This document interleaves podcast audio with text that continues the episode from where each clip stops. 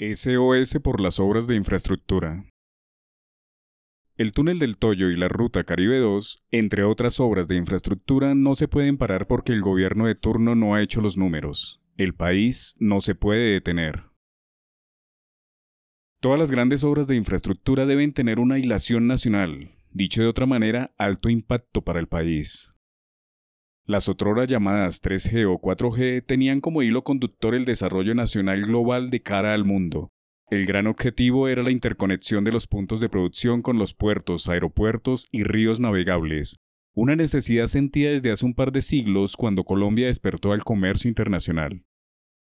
Las regiones que producen café deben estar mejor comunicadas con los puertos por donde sale el grano, o los más factibles, según el mercado en donde se vende el segundo bien más exportado, en este caso Buenaventura.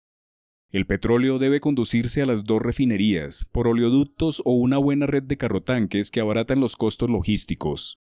Los cultivos de flores deben tener expedita la entrega de su producto en aeropuertos internacionales.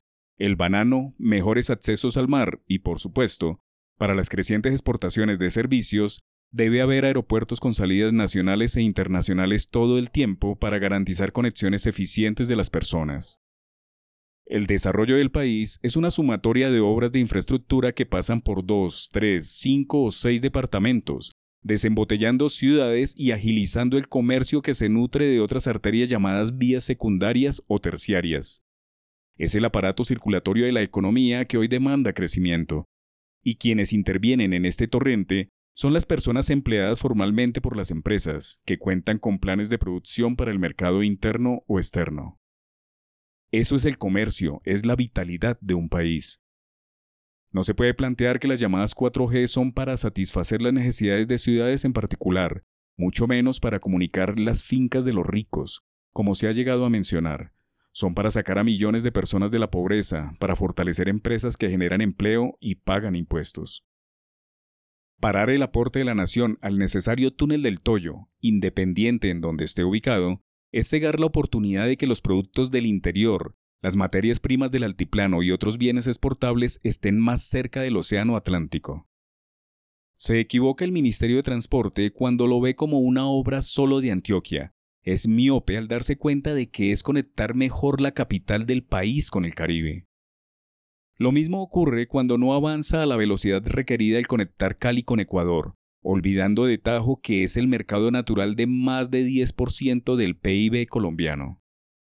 Ni qué decir de la llamada Ruta Caribe que, según sus cuentas, no tiene cierre financiero, lo que frustra que el Caribe tenga movilidad desde el interior. De nada vale que Barranquilla, Cartagena y Santa Marta estén al lado del mar, muy cerca del mercado estadounidense, caribe o centroamericano, si no se les conecta con mejores centros de producción ubicados al interior del país.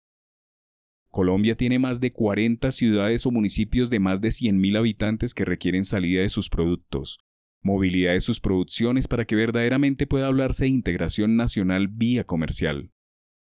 Ni qué decir del manoseado turismo, bandera del actual gobierno nacional. Se olvida de tajo que sin vías y seguridad no hay turismo que crezca.